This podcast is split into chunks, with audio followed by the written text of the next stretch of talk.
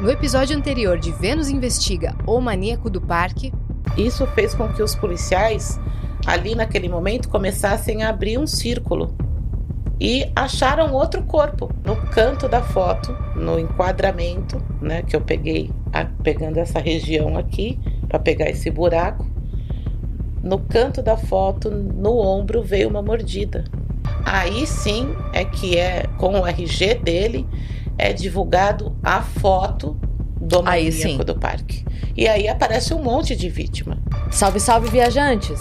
Está começando o Vênus Investiga. Na semana passada, falamos sobre o crime de Francisco de Assis Pereira, o maníaco do parque. Um caso que choca e assusta até hoje. Por isso, hoje continuamos a nossa conversa e vamos entender o método, o modus operandi que levou ao assassinato de 11 mulheres. A ação do maníaco do parque consistia em abordar mulheres, geralmente à noite, com falsas promessas. Ele se identificava como um caça-talentos de uma importante revista, oferecia cachê e até uma sessão de fotos num ambiente ecológico. Ele dizia que era uma oportunidade única, algo predestinado, uma oportunidade que não poderia ser desperdiçada. Oferecia carona e em seguida as levava para áreas isoladas, onde as estuprava e quem também participa do episódio é Thelma Rocha, fotógrafa pericial do caso.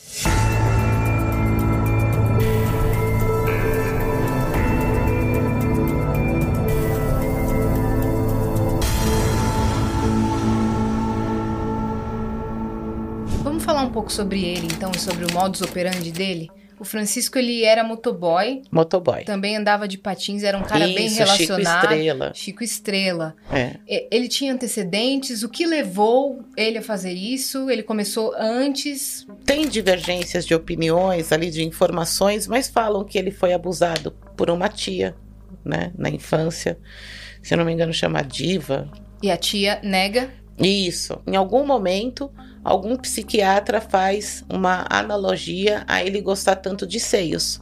Porque a Selma, quando você me perguntou sobre as mordidas, ela tinha mordidas em várias partes do corpo e um dos mamilos tinha sido arrancado.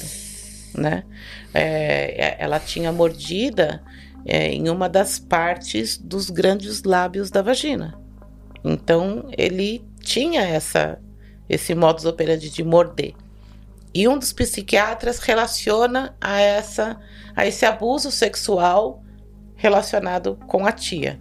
Aí falam que ele também teve um, um patrão, alguma coisa assim, que abusou dele, e aí essa vertente homossexual dele.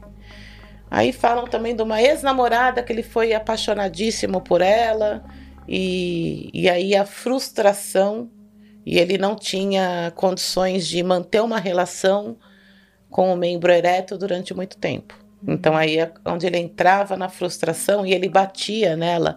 É, ela era travesti e essa travesti apanhava dele.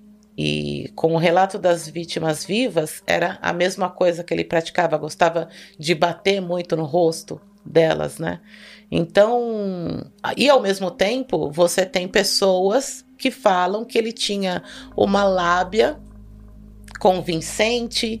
É, ele mesmo, ele fala no, ele fala pro Dr. Sérgio que o Dr. Sérgio falou assim: como que você escolhia suas vítimas?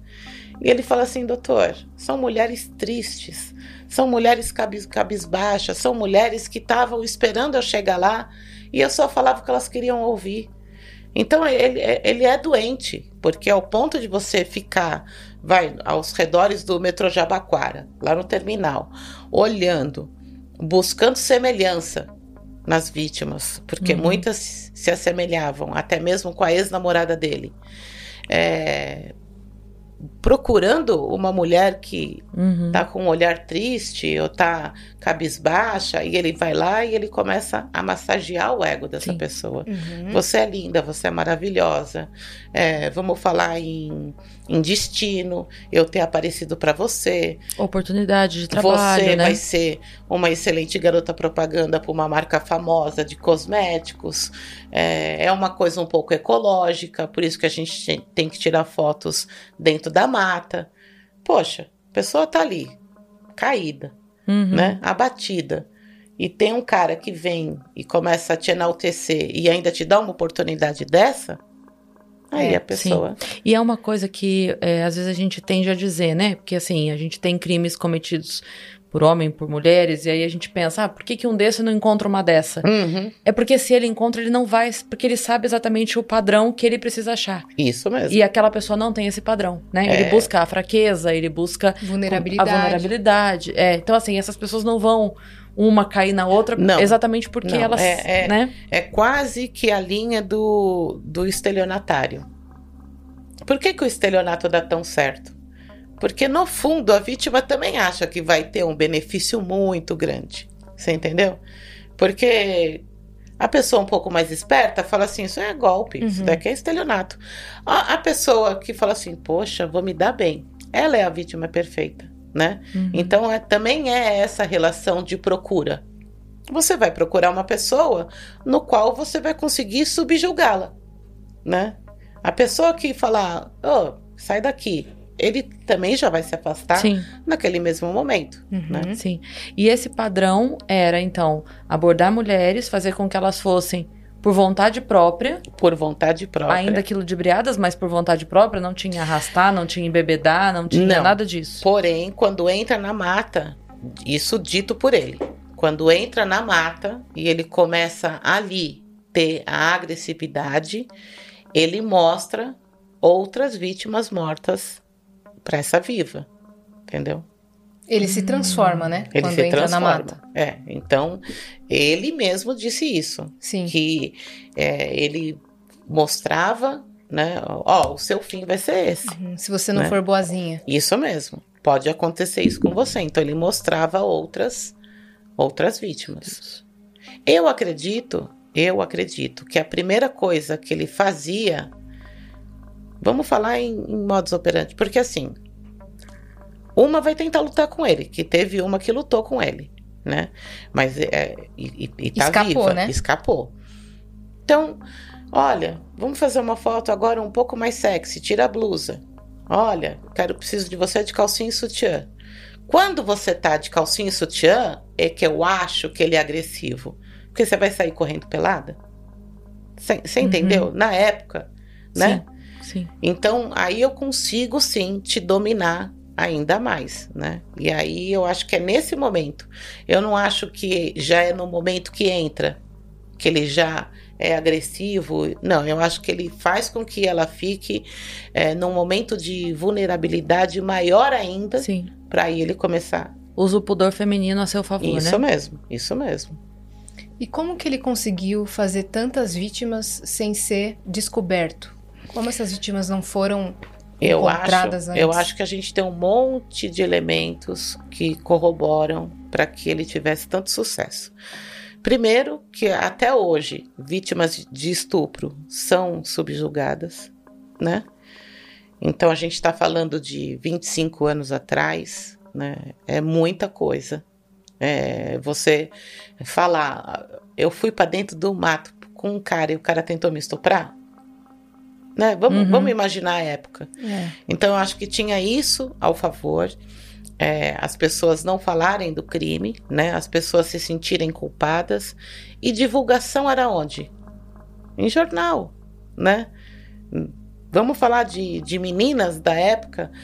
Quem lia jornal? Os mais velhos liam jornal, né? Então você também tinha a falta de rapidez na comunicação, na propagação de que havia um maníaco, né, solto. Então acho que eram muitas coisas que corroboravam com ele, né? Uhum. E, e ele tinha, que ele tinha uma, uma perspicácia, ele tinha. Ele tinha, ele era, ele era perspicaz. Como todo psicopata é. É, Os psicopatas você vê que são vizinhos excelentes, né? Mas ele era meu vizinho maravilhoso. Uhum. Ele não é uma pessoa, é, embora eu ouvi pessoalmente, e para mim a palavra que mais se enquadra nele é asqueroso, é, ele tinha uma boa lábia. Uma repórter, né? Tava ali junto tal. E uma repórter não, uma investigadora. E ele fala assim, ela fala, ela tava olhando para ele e falou assim: "Mas nem atraente você é, né?" E ele virou para a investigadora e falou assim: "Você tem você tem sorte ou azar que eu tô algemado, né? Porque senão poderia ser a sua melhor noite de prazer." O ego desse cara é imenso. É imenso. Ele estava algemado. Ele já estava preso, né? É, é você tem que estar muito seguro para uhum. falar um negócio desse para uma, uma, policial. Uhum. Eu ia te perguntar, você que ouviu, como era o olhar dele? Como ele falava? Como era a tratativa com a polícia, a postura? É, eu não, eu não faço parte da, da investigação, né? Eu faço parte mais da, da, da perícia que vai compor essa investigação. Mas como a gente está todo todos no mesmo departamento, e eu sou uma pessoa fuçona, né? Então, é, às vezes que ele estava lá, eu pedia, ô doutor, posso participar? Posso ver? Então, assim, é, eu vi uma única vez ele lá, que ele estava narrando ainda, ele já tinha, já, já tinha sido ouvido, nessa de ser transferido até o IML, porque você tem que fazer a constatação de que o depoimento não foi feito sob tortura, né?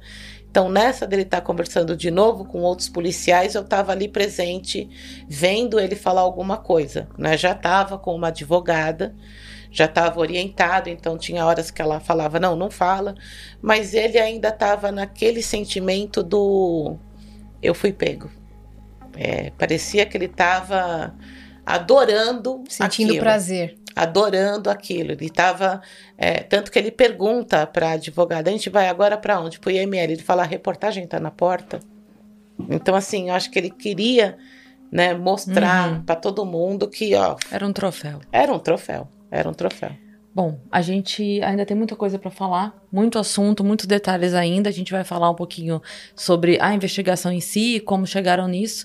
Então, por hora, a gente tem esse papo aqui sobre o modus operandi dele e a gente volta na semana que vem com o próximo episódio, né? Para falar um pouco mais sobre a investigação e como ocorreu então essa parte é, da, da busca, da descoberta de quem era até que se chegasse né, ao julgamento. Então a gente se encontra aqui no Vênus Investiga na próxima semana para continuar esse papo com a Thelma. Por enquanto, já se inscreve no canal, deixa o like nesse vídeo e compartilhe, que nos ajuda muito.